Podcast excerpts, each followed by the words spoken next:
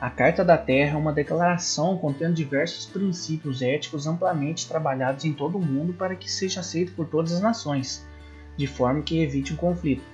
Tais princípios éticos referem-se à forma com que o ser humano em sua evolução tem agido e deve agir em relação ao meio ambiente. Essa carta é como se fosse um norte para agir dos países, um documento base para garantir alguns princípios como desenvolvimento sustentável, respeitar todas as formas de vida e etc. Em 2000, o documento foi publicado e hoje é trabalhado de diversas formas, desde a conscientização de crianças e jovens em escolas, com gincanas, etc., de forma que passe esse conhecimento à frente, até o trabalho mais sério voltado realmente aos órgãos ambientais.